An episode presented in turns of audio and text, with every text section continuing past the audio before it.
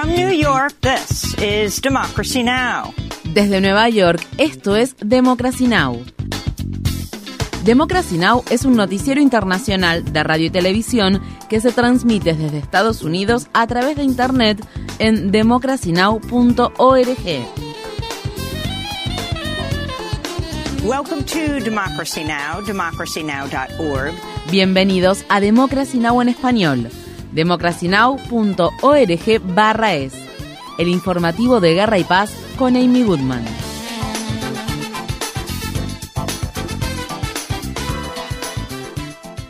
Por segunda noche consecutiva, la policía israelí llevó a cabo una incursión en la mezquita de Al-Aqsa, ubicada en la zona ocupada por Israel de Jerusalén Oriental, donde atacó y desalojó por la fuerza a palestinos que rezaban durante el mes sagrado del Ramadán. La policía lanzó granadas de aturdimiento y disparó balas de acero recubiertas de goma contra los fieles. Este jueves por la mañana, decenas de colonos israelíes ingresaron a los patios de la mezquita de Al-Aqsa bajo la protección de la policía israelí. Mientras tanto, testigos afirman que a los hombres palestinos menores de 40 años se les prohíbe ingresar a la mezquita. En respuesta al ataque se dispararon cohetes desde el territorio ocupado de la franja de Gaza hacia Israel. El miércoles, aviones de combate israelíes bombardearon instalaciones de Gaza luego de otro lanzamiento de cohetes en protesta por la incursión. Varias manifestaciones se llevaron a cabo en Gaza, Turquía, Jordania y otros lugares. Asimismo, funcionarios internacionales condenaron los ataques israelíes contra la mezquita de Al-Aqsa y advirtieron contra la posibilidad de que ocurran nuevos actos de violencia debido a la coincidencia de la Pascua judía y la celebración musulmana del Ramadán. Estas fueron las palabras expresadas por el embajador palestino ante las Naciones Unidas, Riyad Mansour. Las autoridades de ocupación israelíes no tienen derecho alguno a decirle a la gente cuándo debe rezar y cuándo no.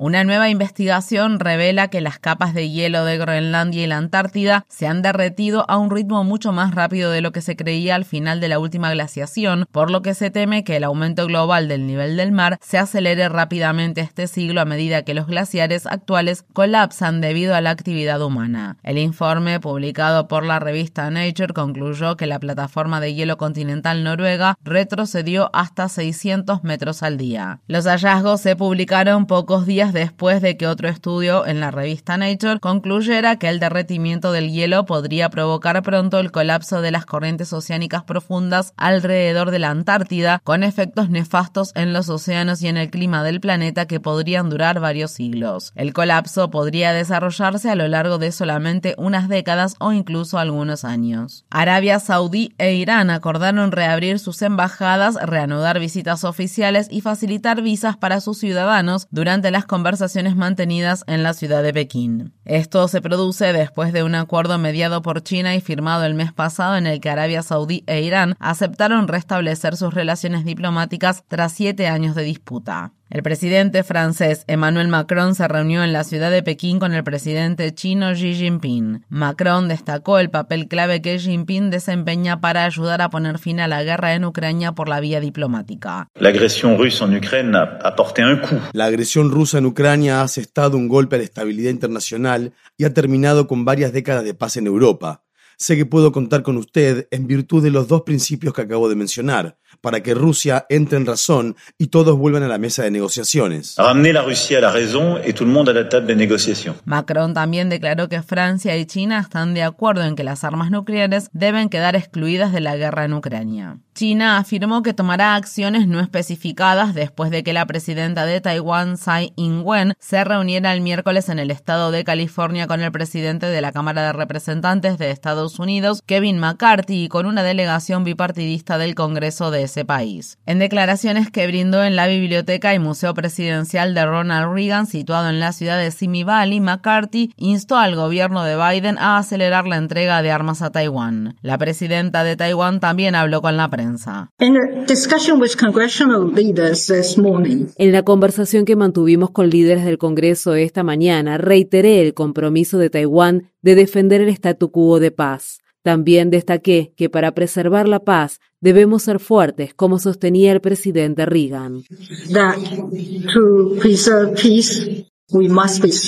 Antes de la reunión, un grupo de portaaviones chinos fue visto en aguas próximas a la costa de Taiwán. China considera que cualquier visita o reunión oficial con Taiwán es un desafío a su soberanía. El ex vicepresidente de Estados Unidos, Mike Pence, afirmó que no apelará el fallo de un tribunal federal de distrito que lo obliga a testificar ante un gran jurado que investiga la insurrección del 6 de enero de 2021 en el Capitolio de Washington, D.C. El equipo legal de Donald Trump aún podría intentar apelar esa decisión. Esto se produce después de que un tribunal de apelaciones de Washington, D.C. desestimara una solicitud de emergencia de Trump para impedir que algunos de sus ex asesores testifiquen ante el gran jurado, invocando para ello el privilegio ejecutivo. Entre esos funcionarios se encuentran el ex jefe de gabinete Mark Meadows, el ex asesor de la Casa Blanca Stephen Miller y Ken Cuccinelli, quien fue subsecretario interino de Seguridad Nacional durante la presidencia de Trump. Todo esto ocurre al tiempo que Trump está citado a comparecer el 25 de abril en Nueva York por una demanda civil presentada por la escritora E. Jean Carroll, quien alega que Trump la violó en el probador de una tienda a mediados de la década de 1990.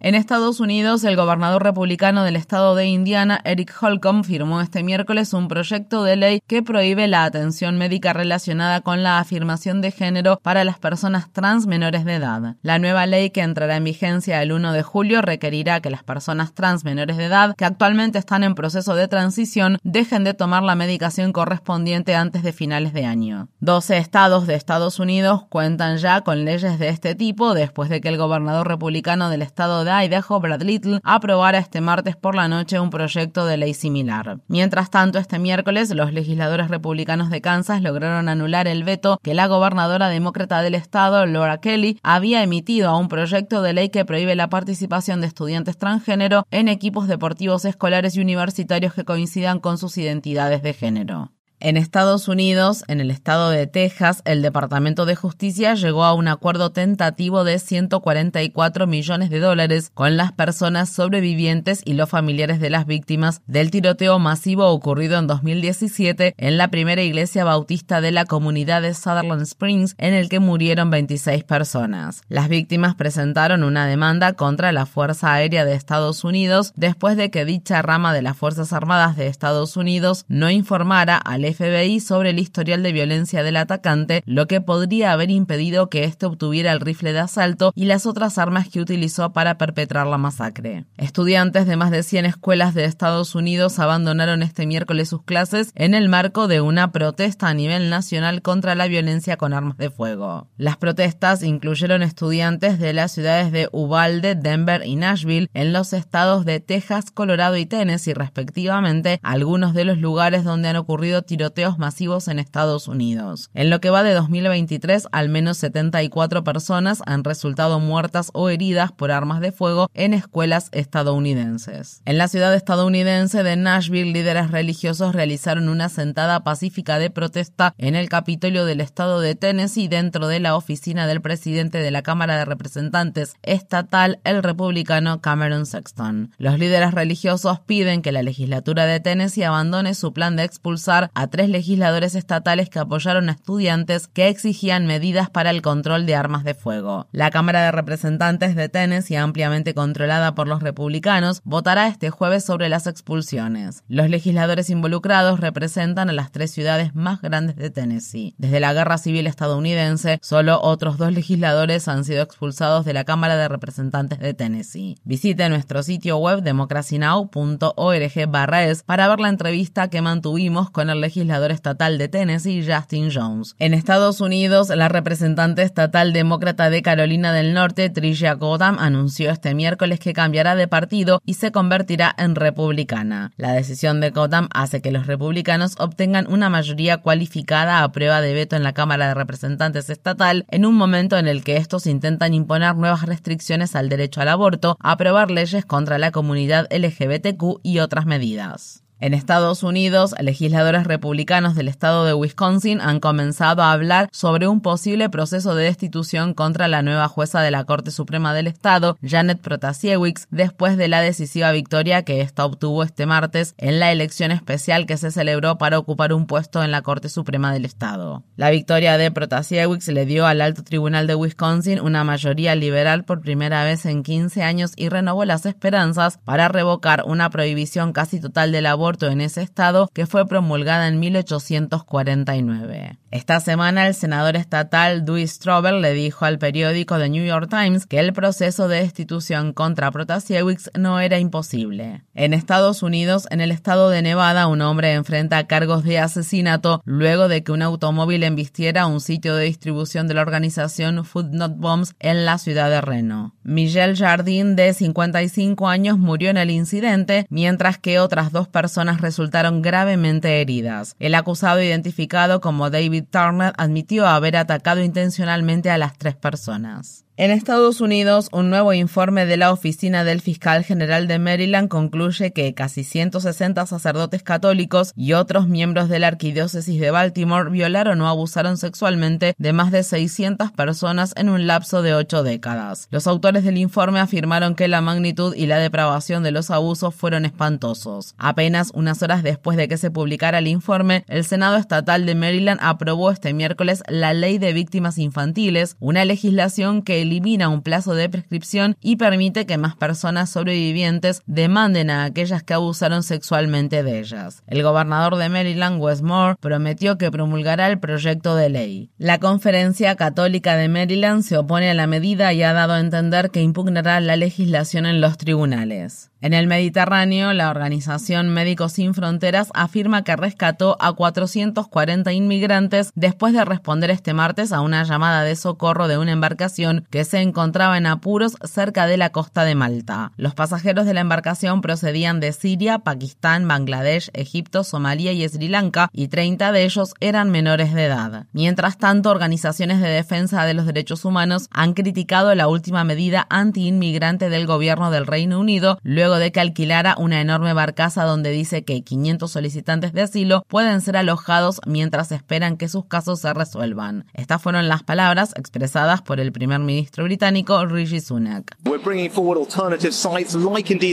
Estamos proponiendo sitios alternativos como la embarcación que hemos anunciado hoy. Esto nos ahorrará dinero y reducirá la presión sobre los hoteles como parte de nuestro plan para detener los barcos. También vamos a presentar al Parlamento una nueva ley que garantizará que las personas que lleguen aquí de manera ilegal no puedan permanecer en el país. Podremos detenerlas y luego trasladarlas rápidamente a sus países de origen, si eso es seguro, o a un tercer país alternativo como Ruanda. La delegación de Amnistía Internacional en el Reino Unido calificó el plan como una crueldad ministerial. Infórmate bien visita nuestra página web democracynow.org/es. Síguenos por las redes sociales de Facebook, Twitter, YouTube y SoundCloud por Democracy Now! es.